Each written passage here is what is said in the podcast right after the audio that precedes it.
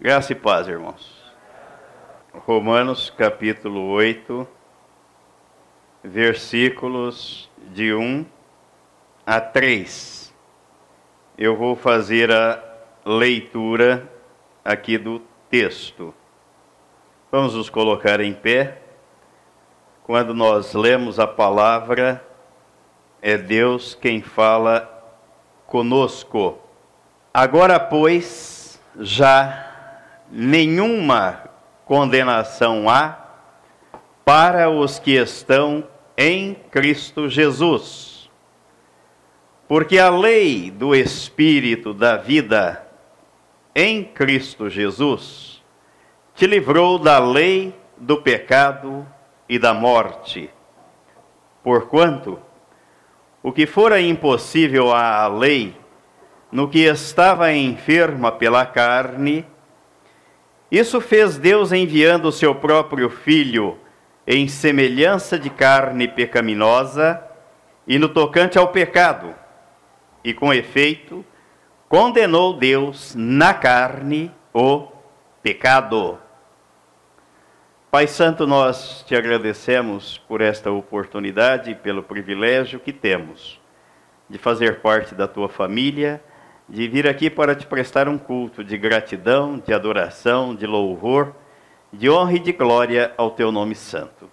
Muito obrigado por todos quantos vieram aqui e que o teu Espírito Santo fale aos nossos corações através da tua palavra e continue a nos revelar sempre a tua palavra, a pessoa e a obra do Senhor Jesus.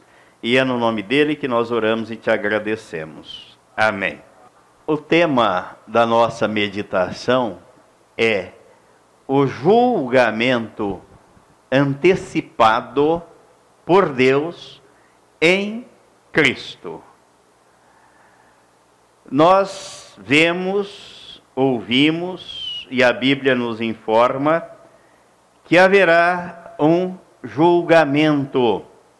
O julgamento no dia do juízo final, onde a Bíblia diz que aqueles que não creram na obra que Jesus consumou na cruz, serão colocados diante do trono, onde Jesus estará sentado com os que foram salvos por ele, para julgar aqueles que não creram nesta obra. E a sentença para eles será uma sentença dura, uma sentença onde não haverá recurso, não haverá apelação e não haverá oportunidade de arrependimento.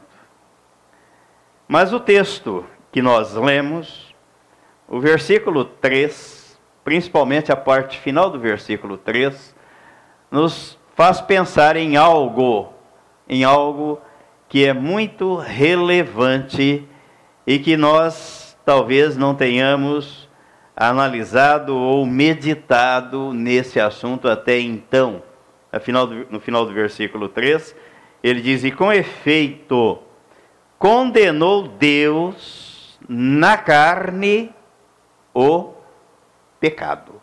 Se Deus condenou, é porque Deus julgou. Não há condenação sem prévio julgamento. Sem prévio julgamento. Só para entendermos o que isto significa, este julgamento antecipado por Deus em Cristo. Existe uma figura jurídica em matéria de processo civil chamada julgamento antecipado da lide. Lide quer dizer conflito de interesses. Quando alguém tem uma vontade, tem uma pretensão que é resistida ou contrariada por outrem. Isso se denomina conflito de interesses ou lide, lide. E quando a questão chega ao conhecimento do juiz, através de uma petição elaborada por um advogado, obviamente, o juiz analisa este conflito, dá oportunidade às partes para que cada uma delas exponha as suas razões E vendo que não há necessidade de mais delongas, o juiz julga antecipadamente a lide, ou resolve o conflito de interesses. E em matéria espiritual, eu pude ver, o Espírito Santo pôde me revelar que houve um conflito de interesses ou o surgimento de uma lide no jardim do Éden. E Deus não ficou aguardando até o juízo final, até o último dia, para resolver este conflito. Deus julgou antecipadamente este conflito.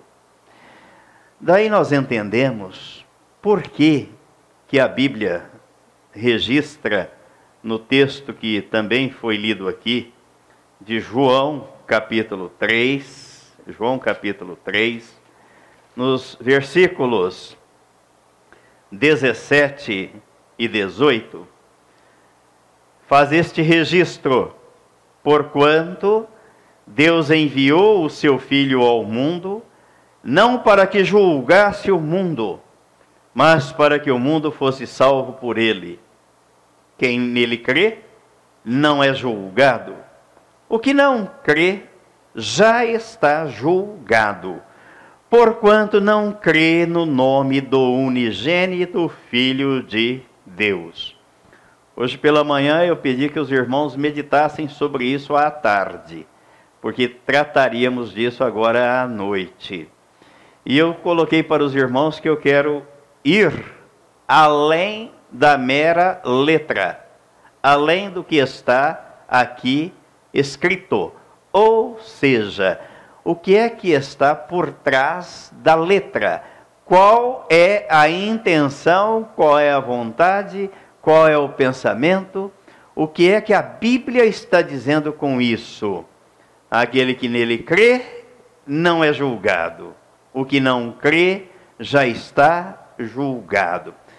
Se Deus deixasse sem julgamento aqueles que creem, e julgasse só os que não creem pelo que eles não creem, nós diríamos que Deus estaria utilizando de dois pesos e duas medidas. E a Bíblia diz que Deus não faz acepção de pessoas, porque para Ele todos são iguais. E quando o apóstolo Paulo diz no texto que nós lemos de Romanos 8, no versículo 1, que agora nenhuma condenação há para os que estão em Cristo Jesus, quer dizer que Deus deixa sem condenação aqueles que estão em Cristo e condena aqueles que estão fora de Cristo. E alguém vai dizer para mim com propriedade, porque está escrito: os que estão em Cristo Jesus creram que foram atraídos no corpo de Cristo, foram crucificados com Ele morreram, foram sepultados, ressuscitados pelo poder de Deus, por isso estão em Cristo e não há condenação para eles. Mas ainda assim, para mim, fica uma lacuna. Uma lacuna. Mas a Bíblia mostra que não existe essa lacuna. Não existe. E é exatamente isso que nós vamos meditar e descobrir na Bíblia Sagrada. Como é que esse Deus é um Deus de justiça? E vai muito além do que da mera letra ou daquilo que nós podemos pensar. É o espírito da letra, é aquilo que está por trás daquilo que está escrito, que Deus quer nos mostrar.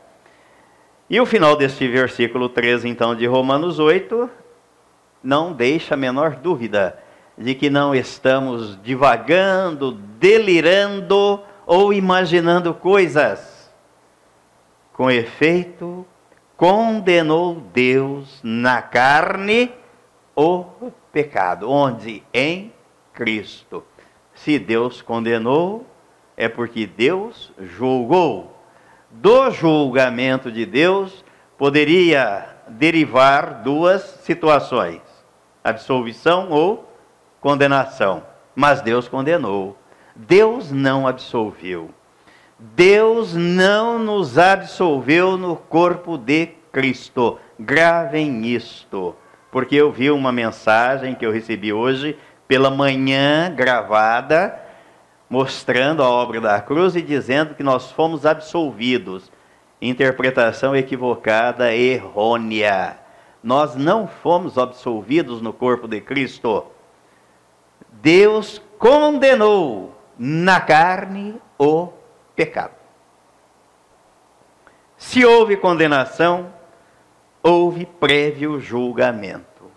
A condenação é resultado de um processo que leva ao julgamento, cujo escopo ou finalidade é aplicar a lei e fazer justiça. E em matéria bíblica, vejamos o que é que está escrito aí na segunda carta aos Coríntios, no capítulo 5, no versículo 21. Segunda carta aos Coríntios, capítulo 5, versículo 21. Aquele que não conheceu pecado, se referindo a Jesus, ele, Deus, o fez pecado por nós, porque ele carregou os nossos pecados no corpo dele na cruz, para que nele fôssemos feitos justiça de Deus. A lei exigia a morte do pecador para o pecado. Deus executou esta lei e fez justiça no corpo de Cristo. Então nós não fomos absolvidos. Não fomos absolvidos. De acordo com a Bíblia, esta justiça ou este juízo antecipado por Deus foi proclamado no jardim do Éden. Deus já havia dito que faria isso. Deus havia dito. E foi executado em Cristo na cruz. O texto de Gênesis, no capítulo 3, no versículo 15, ele registra que Deus já havia antecipado e proclamado este juízo ou este julgamento. Gênesis 3, versículo 15. Porém, inimizade entre ti e a tua descendência, entre a tua eh, porém inimizade entre ti e a mulher, entre a tua descendência e o seu descendente, que é Cristo. Este te ferirá a cabeça e tu lhe ferirás o calcanhar. Deus já havia antecipado o julgamento. Lembram os irmãos que nós falamos aqui há umas duas semanas atrás que Jesus, o Salvador, tinha que ser homem e não poderia ser mulher. Porque a mulher, diante de uma serpente ou de uma víbora, ela, e as irmãs mesmo responderam, ela corre. Mas o homem não. O homem mata a cobra. Mata a cobra. E diz até um ditado que ainda mostra o pau, né? Matou a cobra e mostrou o pau. Então Jesus nasceu para esmagar a cabeça da serpente de Satanás. Deus já havia proclamado que realizaria a sua justiça e faria julgamento antecipado. Ele não deixaria para o último dia. Estão entendendo? Está dando para acompanhar? Se tiver complicado, por favor, levante a mão. Vamos ver a origem do conflito, já que surgiu um conflito de interesses, ou a lide, lá no Jardim do Éden, no capítulo 2 de Gênesis, os versículos 15 a 17, esse texto faz o registro da origem ou do surgimento do conflito. Tomou, pois, o Senhor Deus ao homem e o colocou no jardim do Éden para o cultivar e o guardar. E o Senhor Deus lhe deu esta ordem: De toda árvore do jardim comerás livremente, mas da árvore do conhecimento do bem e do mal não comerás porque no dia em que dela comeres, certamente morrerás. Essa foi a palavra de Deus. Esta foi a vontade de Deus. Esta foi a intenção de Deus. Agora vamos ver o conflito. Capítulo 3 de Gênesis, versículos de 1 a 4. Capítulo 3, versículos de 1 a 4. Mas a serpente, mais sagaz que todos os animais selváticos que o Senhor Deus tinha feito, disse à mulher: É assim que Deus disse: Não comereis de toda árvore do jardim?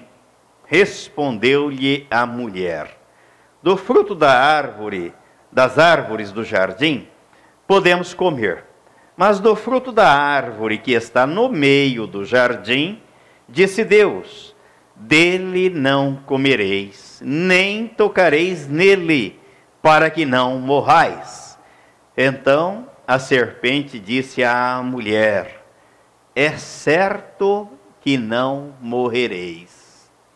Se Deus havia afirmado que morreria se comesse da árvore do conhecimento do bem e do mal, e a serpente disse que a mulher poderia comer livremente e aqui na confusão até da árvore que estava no meio do jardim, que era a árvore da vida, simbolizando a pessoa de Cristo e a vida eterna, o conflito se instalou, surgiu o conflito. Surgiu a lide, a pretensão de Deus, a vontade de Deus foi contrariada, foi resistida. Também quando a ordem divina foi oposta pela astúcia de Satanás, ao incutir na mente e na vontade de Eva que não morreria se desobedecesse à palavra de Deus, Satanás a induziu e a levou a se rebelar contra a palavra de Deus. Aí temos o surgimento da lide, ou conflito de interesses. E a Bíblia diz que Deus não torna atrás naquilo que ele fala. Vamos ver aí o texto de Isaías, capítulo 45, versículo 23. Por mim mesmo tenho jurado, da minha boca saiu o que é justo, e a minha palavra não tornará atrás.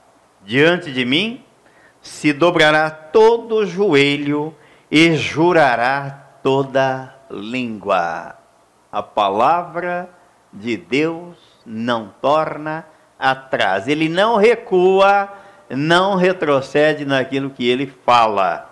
E ainda no capítulo 55 aí do mesmo profeta, os versículos 10 e 11, a Bíblia diz que a palavra de Deus não volta para ele sem produzir os efeitos para os quais ele a designa. Porque assim como descem a chuva e a neve dos céus e para lá não tornam, sem que primeiro reguem a terra e a fecundem e a façam brotar, para dar semente ao semeador e pão ao que come, assim será a palavra que sair da minha boca, não voltará para mim vazia, mas fará o que me apraz e prosperará naquilo para que a designei. Então prevalece a palavra de Deus. Deus garantiu que se o casal comesse da árvore do conhecimento do bem e do mal, morreria. Comeu e morreu para Deus. Morreu espiritualmente aí surgiu um conflito que Deus precisava resolver e Deus não ia deixar para o último dia, para o dia do juízo. A providência que Deus tomou por conta desse conflito. A obra satânica precisava ser desfeita, desmanchada, aniquilada e destruída. Deus encontrou um meio, uma forma e um jeito para neutralizar os efeitos daquele mal. Cristo na cruz. Primeira carta de João, capítulo 3, versículo 8. Quantas vezes já lemos este versículo? Mas vamos prestar atenção no que é que Deus fez, o que é que Jesus fez. 1 João 3, 8. Aquele que pratica o pecado procede do diabo, porque o, o diabo vive pecando desde o princípio. Para isto se manifestou o Filho de Deus. Para quê? Para destruir as obras do diabo. Quantas vezes nós pensamos, já paramos para pensar, que a obra que o diabo implantou no jardim do Éden foi de levar o homem a desacreditar da palavra de Deus e morrer para Deus Jesus veio e foi à cruz para destruir aquela obra. Então, mediante a fé na palavra de Deus e na obra que Cristo consumou na cruz, o pecador morre para o pecado no corpo de Cristo, é condenado à morte para o pecado no corpo de Cristo e ganha vida eterna. Deus antecipou assim o seu julgamento. Porque para o pecado só há um remédio: morte ao pecado. Assim fez Deus, Romanos 8, 3, enviando o seu próprio Filho em semelhança de carne pecaminosa e no tocante ao pecado, semelhante, e com efeito condenou Deus na carne o pecado. A nossa condenação no corpo de Cristo foi morte para o pecado, no corpo de Cristo, para que pudéssemos nascer para Deus, senão estaríamos vivos com a mesma natureza de Adão, sem sofrer qualquer interferência na vida espiritual, como o mundo religioso ensina mas não é assim que a Bíblia ensina. E mais, Jesus triunfou na cruz, publicamente desprezou, humilhou e despojou os principados e as potestades. Colossenses capítulo 2, versículos 13 a 15. E a vós outros que estáveis mortos pelas vossas transgressões e pela incircuncisão da vossa carne, vos deu vida juntamente com ele, perdoando todos os vossos delitos, tendo cancelado o escrito de dívida que era contra nós e que constava de ordenanças, o qual nos era prejudicial removeu-o inteiramente, encravando-o na cruz e despojando os principados e potestades, publicamente os expôs ao desprezo, triunfando deles na cruz. Deus não ia deixar o diabo ficar dando risada até o dia do juízo. Deus preparou o julgamento antecipado. Por isso que na primeira carta de João ele está dizendo: "Para isto se manifestou o filho de Deus, para destruir as obras do diabo". E naquela cruz, Jesus humilhou o diabo, o colocou ao desprezo, à humilhação e triunfou vitória de Cristo e daquele que foi atraído no corpo de Cristo, de forma antecipada.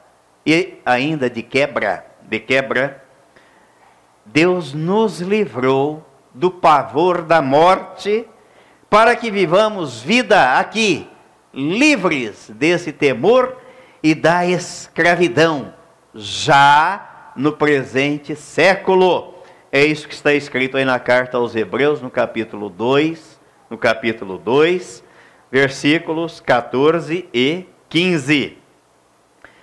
Visto, pois, que os filhos têm participação comum de carne e sangue, destes também ele igualmente participou, para que por sua morte destruísse aquele que tem o poder da morte, a saber, o diabo, e livrasse todos que, pelo pavor da morte, estavam sujeitos à escravidão por toda a vida. Além de nos livrar da morte eterna, ele nos livra do poder da morte, nos livra da escravidão de Satanás, para que possamos viver aqui uma vida de alegria, de felicidade em Cristo Jesus. Nós vemos assim que o método divino de desfazer trabalho maligno, trabalho maligno, é através de Cristo, na cruz, no corpo de Cristo. É o pecador crucificado com Cristo. Ao contrário das obras de feitiçarias, de bruxarias e outras tantas ias do mundo da magia, Deus desfez a obra maligna no corpo de Cristo. Gálatas capítulo 2, versículos 19 e 20, garante que uma vez desfeita esta obra maligna, este conflito que surgiu no jardim do Éden, agora nós andamos assim. Gálatas 2, 19 e 20. Porque eu, mediante a própria lei, morri para a lei a fim de viver para Deus. Estou crucificado com Cristo. Logo, já não sou eu quem vive, mas Cristo vive em mim. E esse viver que agora tenho na carne, vivo pela fé no Filho de Deus que me amou e a si mesmo se entregou por mim. A obra consumada por Cristo está em constante conflito com as obras da carne.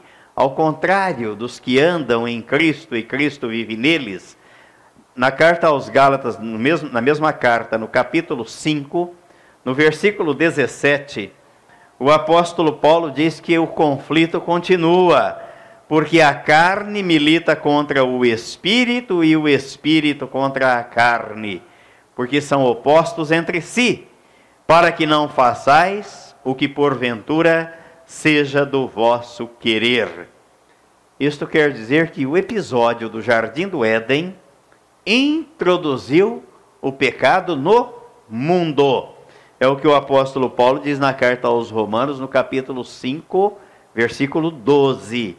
Ele diz: Portanto, assim como por um só homem entrou o pecado no mundo, e pelo pecado a morte, assim também a morte passou a todos os homens porque todos pecaram.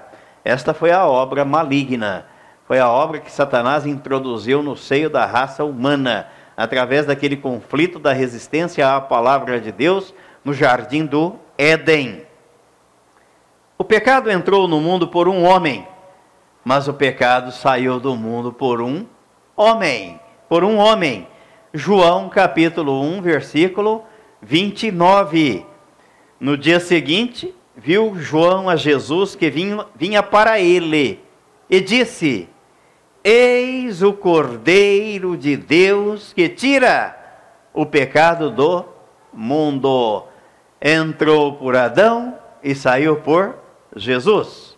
Na cruz, Deus antecipou o seu julgamento, trouxe à tona a obra do jardim do Éden para que Jesus aniquilasse e destruísse na cruz.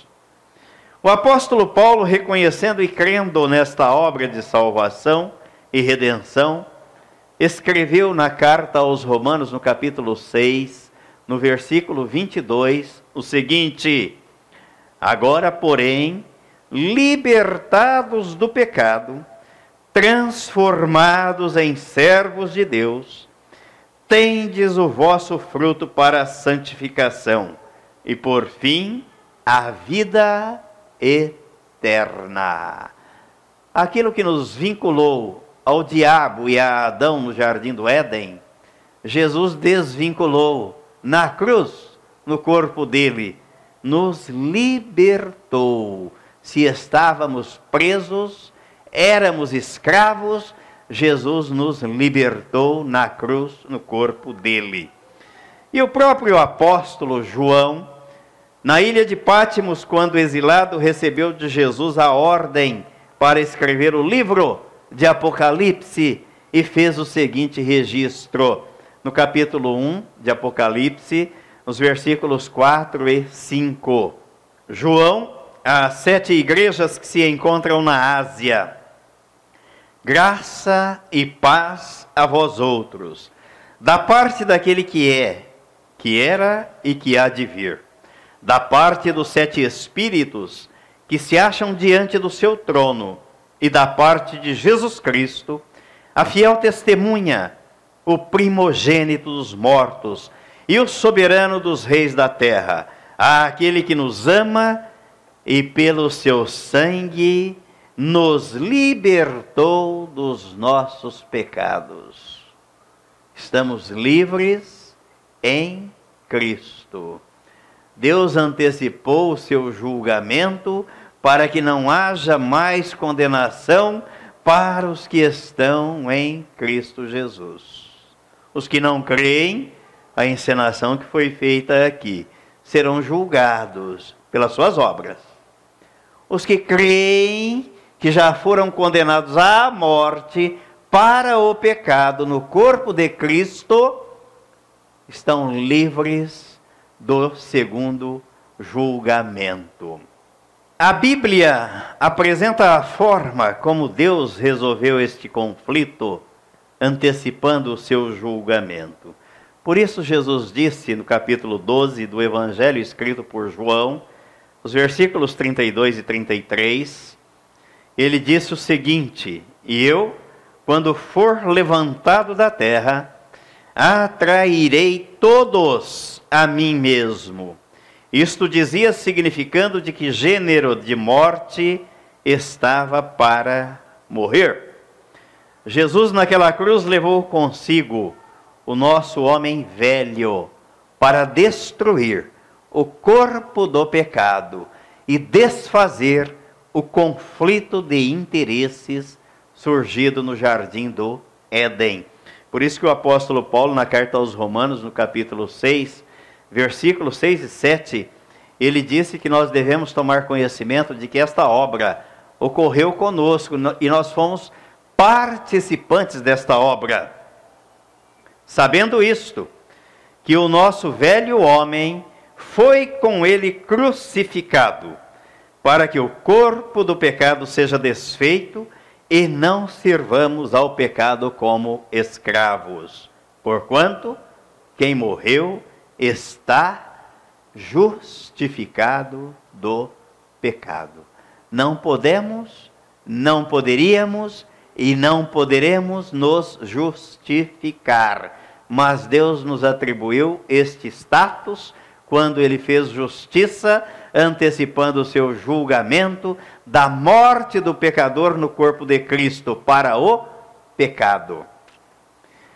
Jesus carregou na cruz, em seu corpo, os nossos pecados, a fim de que morrêssemos para os pecados e vivêssemos para Deus. Na primeira carta escrita por Pedro, no capítulo 2, versículo 24, a Bíblia faz este registro. Carregando ele mesmo em seu corpo sobre o madeiro os nossos pecados, para que nós, mortos aos pecados, vivamos para a justiça. Por suas chagas fostes sarados.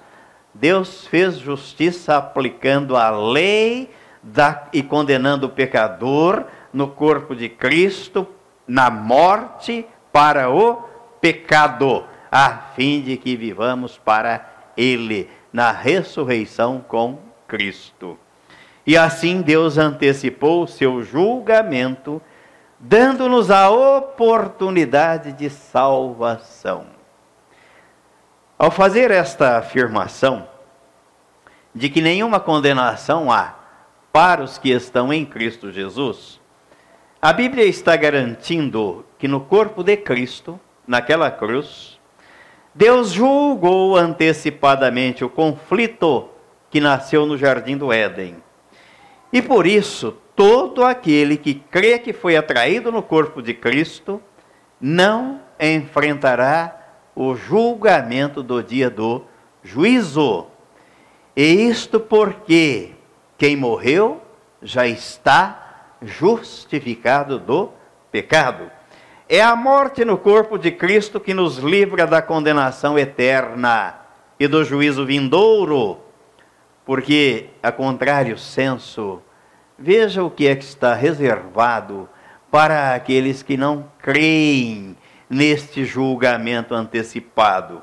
Isaías capítulo 13, Isaías capítulo 13, versículo 9. Isaías capítulo 13, versículo 9.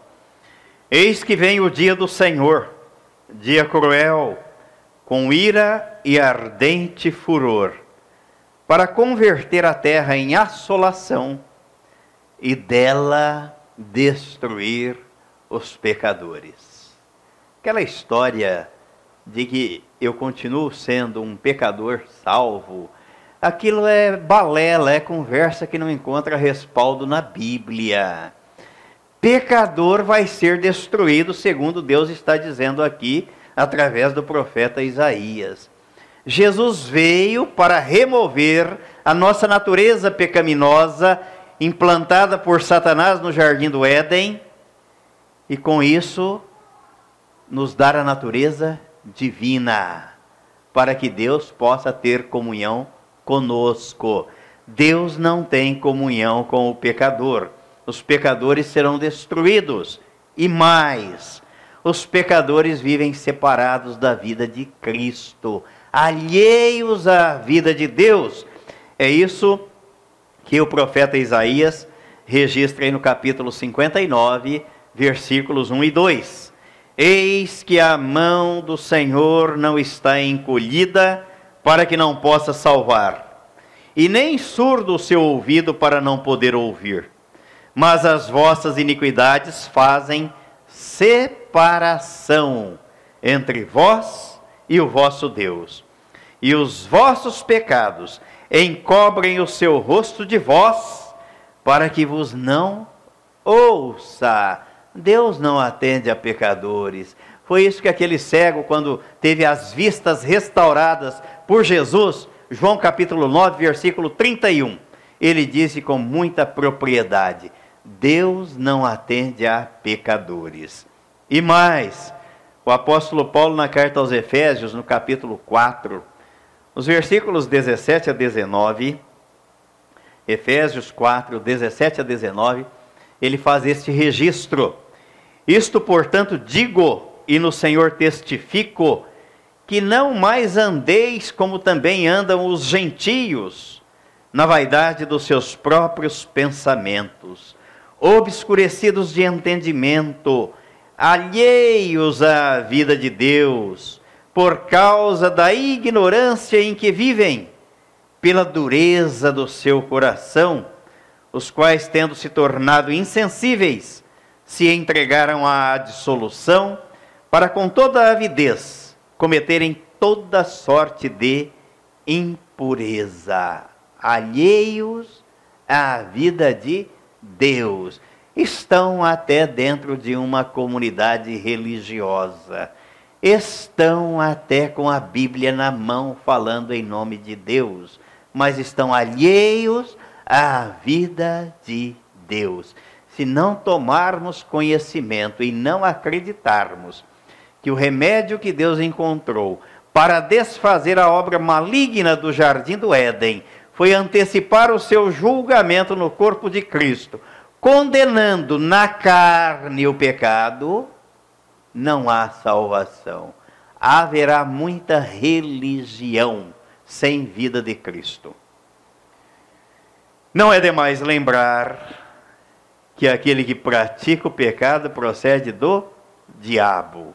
Para isto se manifestou o Filho de Deus, para destruir as obras do diabo. Foi na cruz. Deus antecipou assim o seu julgamento para que pudéssemos ter vida abundante. E assim não enfrentarmos o julgamento do último dia. O juízo e a ira de Deus, reservados para o último dia. Quem crê na obra do Calvário experimenta o novo nascimento. Está livre da condenação. Mas quem não crê experimentará o juízo de Deus. João, capítulo 3, versículos 17 a 19, que nós já lemos, que aquele que crê no Filho não será julgado. O que não crê já está julgado.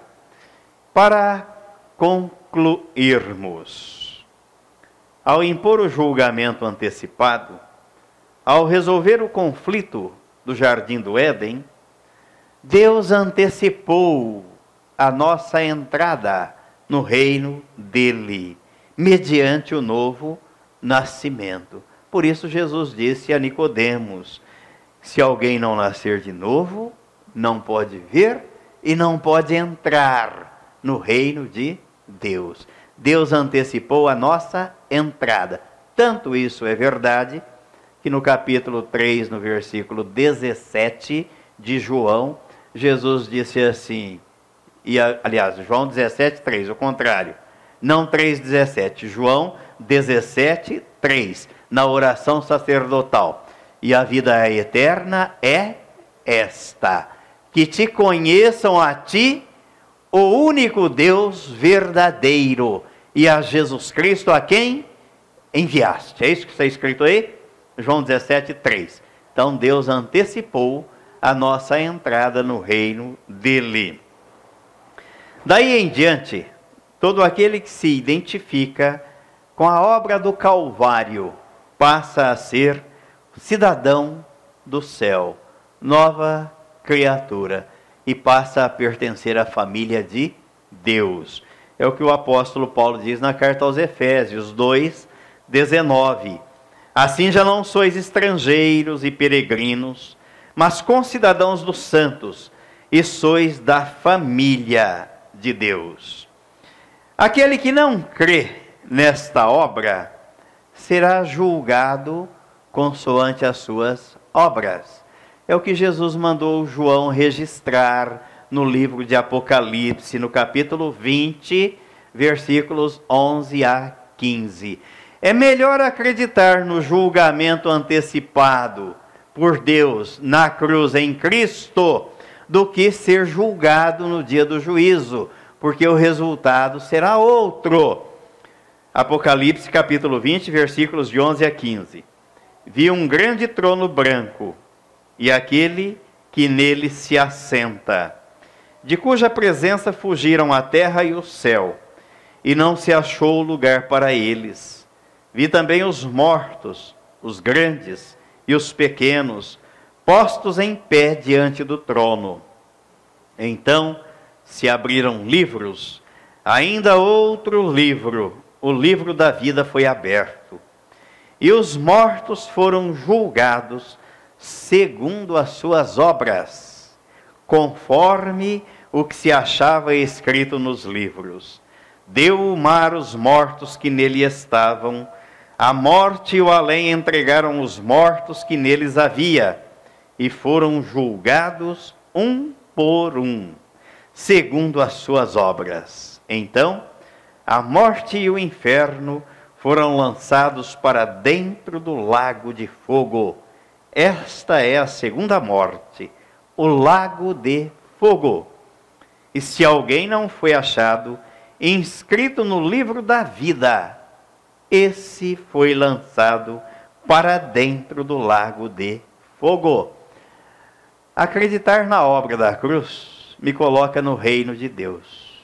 Não acreditar nela me leva diante do trono para ser julgado no último dia, conforme as minhas obras, e me levará para o lago de fogo. Então é melhor acreditar na obra que Deus consumou através de Jesus na cruz. O julgamento antecipado de Deus em Cristo foi para nos introduzir no seu reino. o julgamento final será para mandar os incrédulos para o lago de fogo. Pois não creram no primeiro julgamento, antecipado na cruz em Cristo. E assim o Senhor não permita que nenhum saia daqui sem acreditar nesse julgamento que já ocorreu na cruz, quando Jesus destruiu as obras do diabo. Amém? E amém.